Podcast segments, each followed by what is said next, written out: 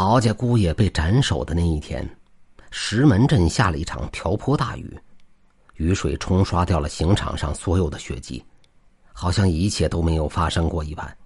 就在这时，一个衣着破旧、手持破麻袋的老乞丐，趁乱抱走了曹家姑爷的脑袋。这曹家姑爷名叫葛鹏飞，本是一个无知的穷酸小伙。而曹家却是当地数一数二的豪门，拥有千亩良田和万贯家财。曹老爷的女儿曹梦丽是有名的美女，追求者无数。谁也想不到，这样一个天之娇女，居然会中意葛鹏飞。至于葛鹏飞入赘豪门后发生了什么，为何落得斩首的下场，还要从半年前说起。康熙三年。葛鹏飞跟着村里的长辈来到石门镇，准备做点小生意。葛鹏飞从小父母双亡，由于缺乏管教，整日在村里干一些偷鸡摸狗的事很不受人待见。可能为了赶走这个祸害，也可能是希望他能学好。村里的长辈带着他来到镇上，当起了货郎。葛鹏飞起初干的还不错，可时间长了，他就受不了了。镇上新奇玩意儿多，他很快就在几个二流子的引导下染上了毒瘾。都说十赌九输，可鹏飞没多久便把自己辛苦所攒下的钱都给输光了。尽管如此，他仍然不死心，还想着咸鱼翻身，一夜暴富。为此，他又在赌房借了不少的钱，结果居然在一夜间全部输光了。为了躲债，葛鹏飞跑到乡下一个小村子里。并在这里装可怜，靠博取村民们同情过日子。这天午后，葛鹏飞跟着村里几个老太太坐在村口的老槐树下闲聊。就在这时，不远处传来了一阵若有若无的铃铛声。这些老太太虽然年纪不小，可耳朵却挺好使的。听到铃铛声后，脸色微变，立马起身准备回家。一旁的葛鹏飞见状，傻了眼，忙询问这是咋回事。其中一个老太太回应道：“算账的来了，我劝你也找个地方躲躲，别在这儿干站着了。”算账的，葛鹏飞第一时间想到的便是赌房的人，也就是自己的债主。他吓坏了，立马跟着几个老太太往村里跑。可他们都不愿意收留葛鹏飞。葛鹏飞在村里转悠了半天，铃铛声越来越近。他终于看到了一家敞开的大门，他立马就窜了进去。这是刘寡妇的家，他应该是去河边洗衣服了。五岁的儿子应该在家。葛鹏飞在院子里转了一圈，也没看到孩子。随着铃铛声越来越近，葛鹏飞好奇之下趴在门边，顺着门缝朝外看去。这不看不知道，刘寡妇的儿子此刻就站在门外。而老太太们口中的算账的那个人，也来到孩子的面前。那是一个身材佝偻、蓬头垢面的老乞丐，整个人看起来还有些呆滞。他左手戴着一个挂着铃铛的手环，每走一步，那铃铛就响一声；右手则提着一个破麻袋，麻袋口用一根红绳绑着。乞丐站在孩子面前。那双浑浊的眼球不停的扫视着孩子，随后解开绳子，张开麻袋口，淡淡说道：“小孩你看看，我这袋子里有啥？”那乞丐虽然装扮有些奇怪，但是长得并不吓人。那小孩子也没多考虑，慢慢靠近了麻袋。由于正对着刘寡妇家门口，葛鹏飞也甚是好奇。趴在门上，瞪大了眼睛，想要看看那麻袋里到底是啥。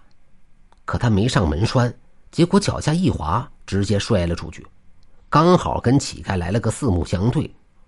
乞丐看到他以后，立马调转目标，笑着张开麻袋口，对着他淡淡说道：“来，你看看，我这麻袋里有啥？”在确定乞丐打不过自己后，葛鹏飞起身朝麻袋里看去，却发现麻袋里全是铜钱。他一脸疑惑，还以为乞丐是在跟自己炫耀，有些不爽，便询问乞丐这是何意。老乞丐拿出了六枚铜钱，伸手递给葛鹏飞：“运势不好，求改运的，求财、求子、求姻缘，在我这儿都能换。”葛鹏飞听后半信半疑，他下意识的接过那六枚铜钱，在手中把玩，很普通，没什么特别。他有些纳闷儿。啥都能可以，那用啥换呢？乞丐露出一抹狡黠的笑容，也不说话。葛鹏飞看得浑身鸡皮疙瘩直起，顺手将那六枚铜钱揣进了怀里，并抱着孩子钻进了刘寡妇家。那乞丐在门外站了半天，对着大门不停的笑，那笑容很是瘆人，叫葛鹏飞浑身不舒服啊。过了好一会儿，乞丐用红绳扎好麻袋，扭头离去。葛鹏飞见状，这才松了口气。他掏出顺来的六枚铜钱，暗骂乞丐傻，丢了钱还站着傻乐。可下一秒，葛鹏飞又后悔了，不是后悔顺走了人家的钱，而是后悔没有夺走那一麻袋的钱。此时的葛鹏飞还不知道，这小小的六枚铜钱。会给自己带来怎样的后果？自从拿走了那乞丐的六枚铜钱后，葛鹏飞的运气就变得极好，几乎每天出门都能捡钱，做点小生意也是稳赚不赔，而他也终于能够还债了。这天，葛鹏飞从镇上回来，在路过一条小河的时候，忽然听到了一阵呼救声，靠近一看，原来是个女孩落水了。葛鹏飞本不想多管闲事。可在准备离开的时候，忽然听围观的人说，落水的女孩是当地富豪曹老爷的独女曹梦丽。听到这儿，葛鹏飞立马有了主意，他迅速拨开众人，纵身跳入河中，拼死将曹梦丽给救了回来。他本来是想着救了曹梦丽，跟曹老爷索要一笔钱，可让他没想到的是，曹梦丽居然因此不可救药的爱上了他。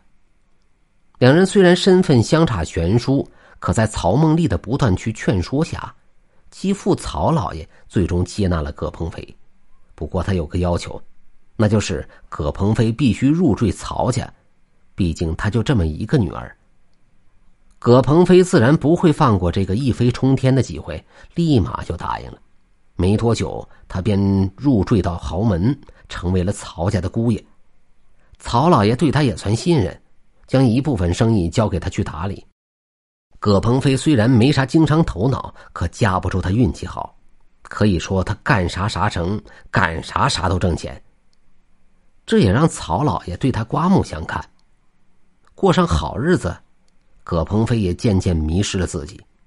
他开始背着曹梦丽在外喝花酒、养情人，甚至篡改账簿，挪用大量资金，供自己喝酒取乐。其实这些曹老爷都知道，可为了家庭和睦，加上这段时间，他的确给曹家挣了不少钱。曹老爷选择了睁一只眼闭一只眼。半年后，在葛鹏飞的帮助下，曹家已经成为当地首富，坐拥亿万家产。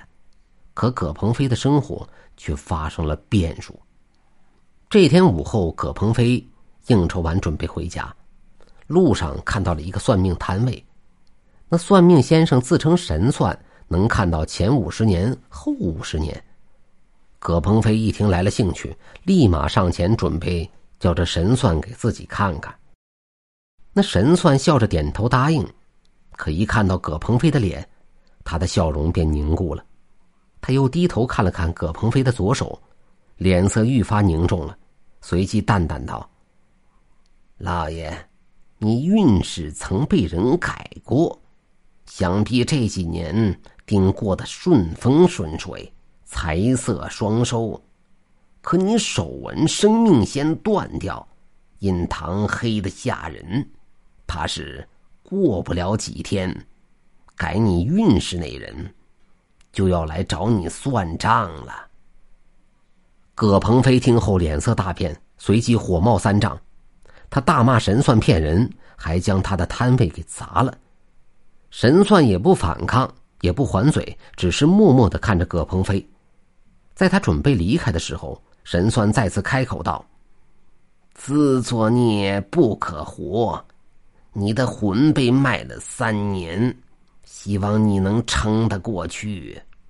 神算这话没头没脑，葛鹏飞也懒得理他，转身离开。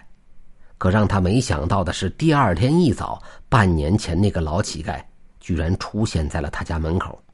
当时葛鹏飞正要出门，刚巧碰到这个乞丐，葛鹏飞一眼就认出了他，还笑着上前跟他打招呼。结果那乞丐默默的从麻袋里拿出了七杆白帆，并一一插在地上，淡淡道：“此乃引魂幡。”我来收账了。言罢，葛鹏飞瞬间陷入一片黑暗当中，是那种伸手不见五指的黑暗，而他感觉黑暗中好像有什么东西想要将他吞噬一般。他拼死挣扎，却无济于事。就在葛鹏飞快要失去意识的时候，四周恢复了正常。那老乞丐默默的收回七杆引魂幡，并从地上捡起了六枚铜钱。葛鹏飞这才发现，那六枚铜钱正是自己半年前从他那里顺走的。可他记得明明花掉了，为何又出现了呢？乞丐收好一切后，淡淡道：“天理循环，因果报应，这事儿怪不得旁人。你还有时间，想做什么就做什么吧。”言罢，乞丐扭头离去。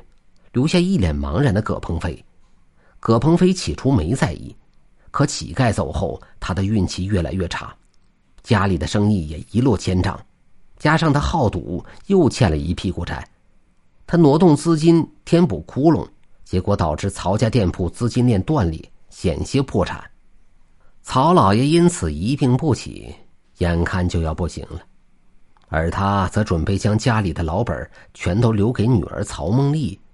得知此事后，葛鹏飞恼羞成怒，自己为曹家做了这么多，居然连一毛钱都得不到，他心中有恨，便残忍的杀害了曹老爷和曹梦丽，想要独吞家产。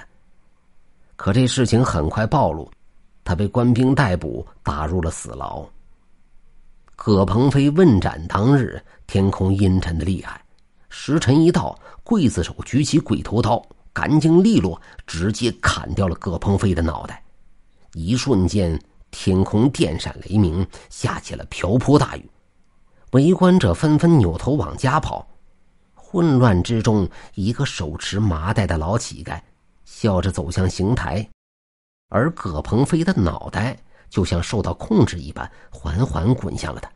最后，老乞丐抱着脑袋，消失在了人群中。